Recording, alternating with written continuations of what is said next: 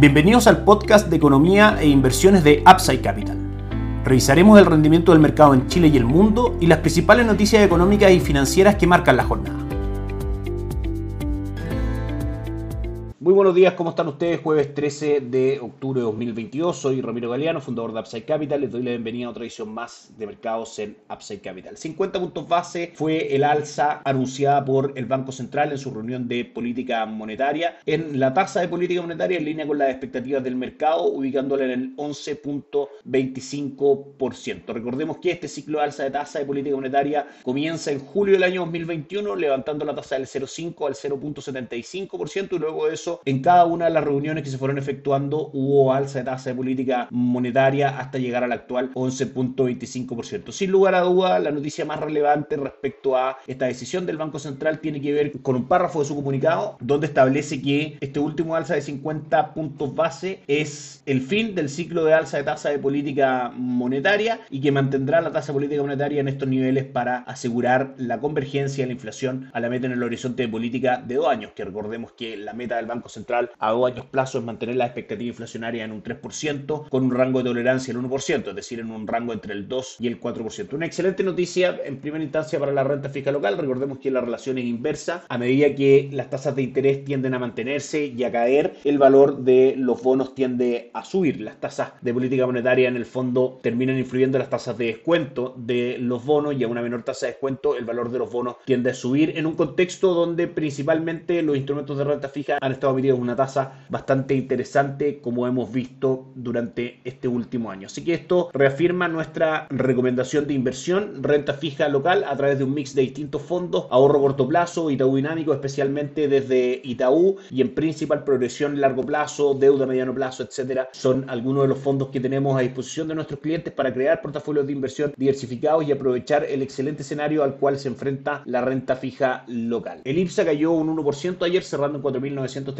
puntos y el dólar cerró en 944 pesos, subiendo prácticamente 15 pesos el día de ayer. Si nos vamos a los mercados, hoy el dólar marca avances de 4 pesos respecto al cierre del día de ayer, marca en nuestras pantallas 948,50 en un día que ha sido bastante volátil dadas las noticias que tuvimos desde Estados Unidos respecto a inflación que vamos a pasar a revisar en un instante. De hecho, la jornada de hoy ha tenido una volatilidad fuerte para el dólar peso, marcando máximo del día en 958 y mínimo en 932. Como decíamos, esta hora en nuestra pantalla acaba de subir 2 pesos, marca 950 pesos por dólar en cuanto a cotizaciones. Si nos vamos al IPSA, tenemos caídas leves del 0.45% en el índice. Dentro de las acciones más transadas tenemos a Oro Blanco que cae un 3.79%. Sokimich B se recupera ayer de una fuerte caída, subiendo hoy día un 0.88%. Vapores cae un 2.7% y Sencosud marca avances del 0.89%. Si nos vamos al cobre, marca esta hora en nuestras pantallas una caída del 1.46%, cotizando en 3.37, impulsando las cotizaciones del dólar en Chile al alza. Y el dólar index en el mundo a esta hora en nuestras pantallas marca avances del 0.17%. Si nos vamos a los mercados alrededor del mundo, tenemos ayer al Dow Jones cayendo un 0.10%, el S&P 500 cayendo un 0.33% y el Nasdaq cayendo un 0.09% en un día que fue levemente negativo para Wall Street.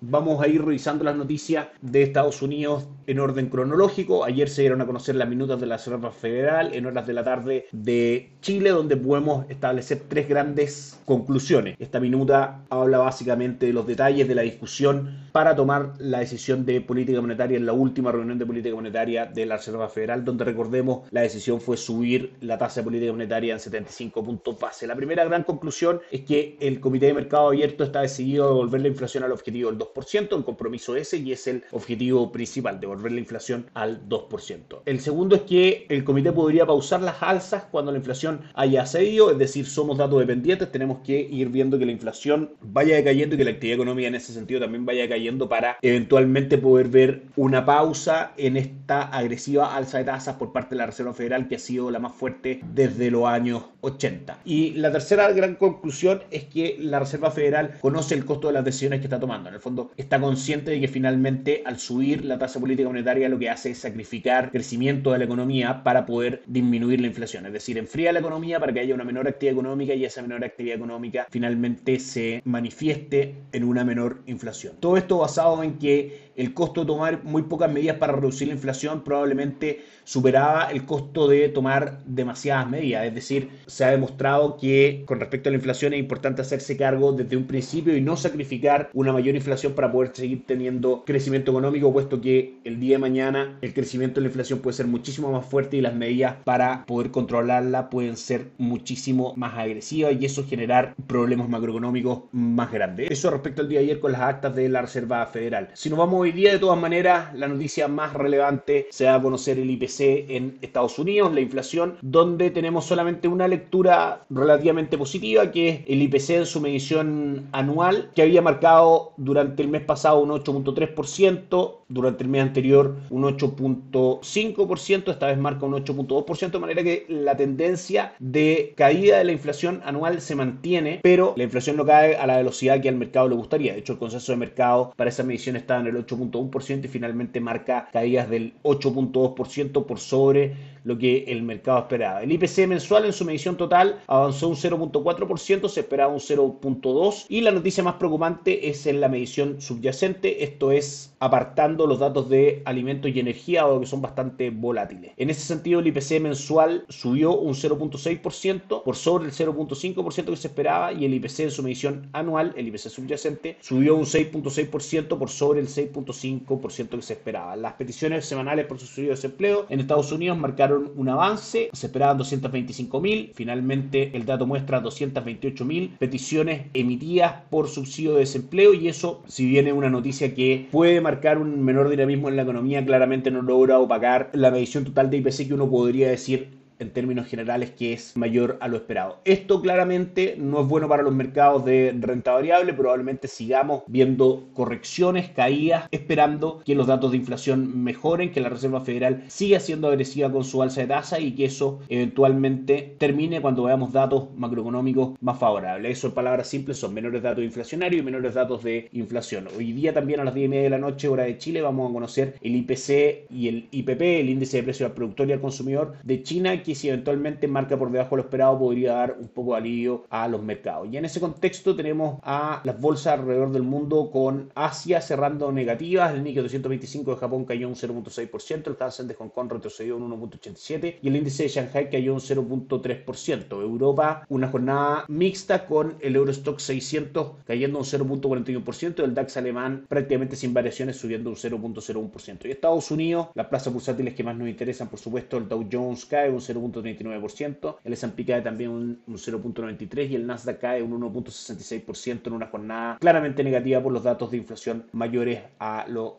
esperado. Eso es todo por hoy, que tengan un excelente día, nos encontramos mañana. Chao, chao. Gracias por escuchar el podcast de Economía e Inversiones de Upside Capital.